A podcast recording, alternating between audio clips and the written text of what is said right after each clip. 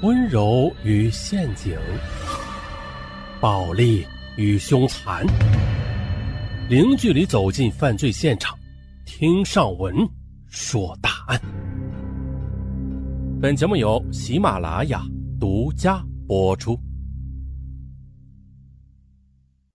这是一起关于北派武传销的黑幕，啊，跟南派文传销它不一样，并且。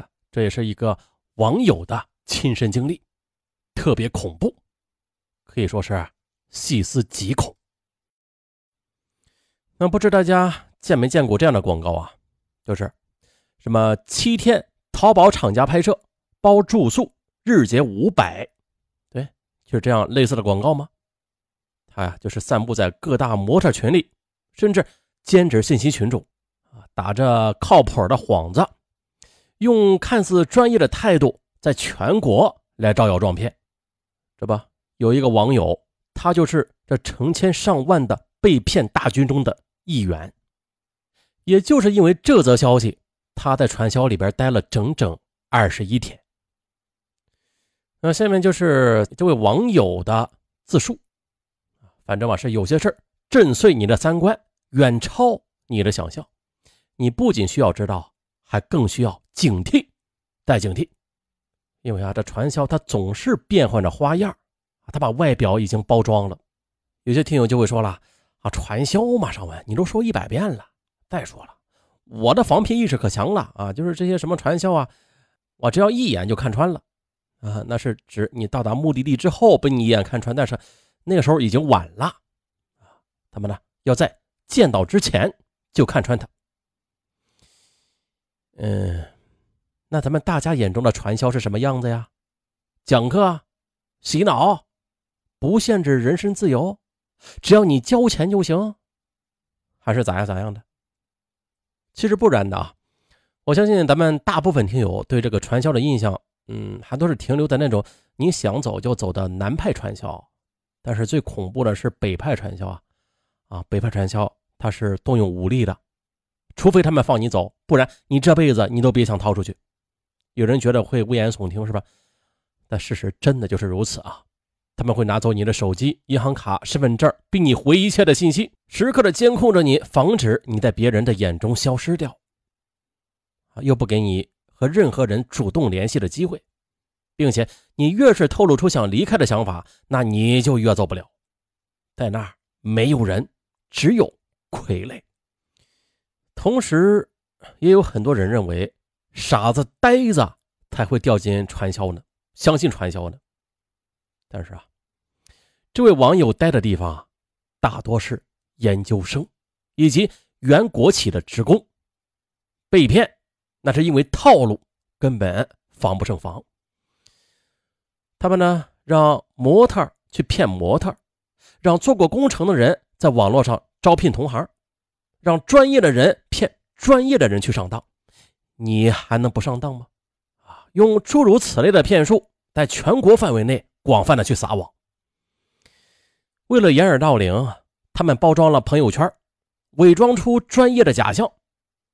为了降低你的心理防线，他们对你说出口的每一句话，全部都是预定好的。这传销在那里被人称为行业，可想而知，啊，做这个的人数到底有多大了。这个师傅啊，在我顶撞他的时候，他曾经恶狠狠地瞪着我说：“你信不信我把你爸搞进来，让你们全家都完蛋？”我不敢不信，他们的嚣张光明正大，企图一手遮天，套路是防不胜防的，自以为是，差点毁了我。现在回想起来，那天真的是很不对劲儿的，心里。有个声音一直在叫嚣着：“别去了，你别去了。”啊，现在回想起来确实有点怪。我一边给我的闺蜜发了微信定位，也就是这个下意识的行为，后来帮了大忙。这是后话啊。一边又想，这来都来了，光天化日之下不会出什么事儿的。可事实证明，我不仅错了。而且是大错特错。什么光天化日啊，他们都无法无天了，还在乎什么光天化日？我给领队的发了信息，过了半个小时，他才回我一个地址。到了才知道，那个地址并不是目的地，只是一个中转的地方。而接我的人不是他，是两个女孩。他们见到我，先是一阵热情的寒暄。他们这一举动让初到陌生之地的我心生温暖啊，不由得便放下了戒备。但是，从我加他们微信开始，我早就成为了他们待宰的羔羊了。而他们就是拿准我的心理，一步步的引导着我掉进早就设好的局。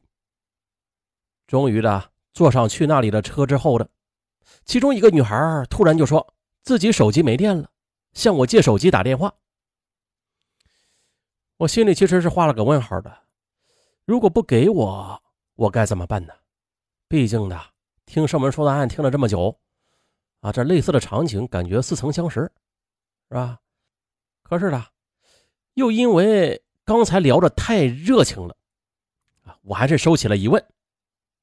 这时天黑，加上我有点夜盲症。只觉得兜兜转转的进了小路，我再次就觉得奇怪了，马上就询问：“哎，这是要去哪儿啊？”结果他们却不再说话了。此时的恐惧已经让我忽略了手机被拿走的事儿了。不一会儿的就到了，我来不及细想啊，他们已经先行下了车。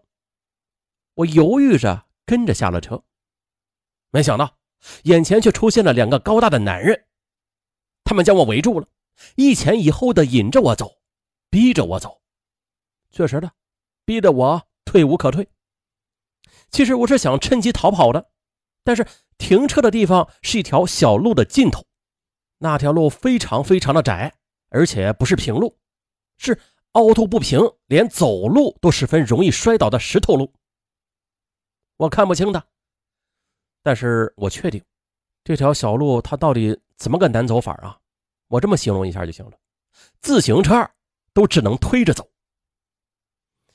后来我才知道，这一整个村都是做传销的，小路就是为了防止人逃跑的。他们一共有四个人，跑不了几步，我一定的会被他们给抓住的。来这之前的，我就从来没有想过毁掉一个人竟然是那么轻易的事儿。一进门，有个男人像皇帝一样坐在堆积的三床被子上面，他的旁边是十多个坐在地上像僵尸一样目光呆滞、脸色灰沉的人。十多个人一起看向我，我被盯得头皮发麻。也就在这个时候，带我来的其中一个女人出现了，她说：“你跟我来。”我就跟她去了。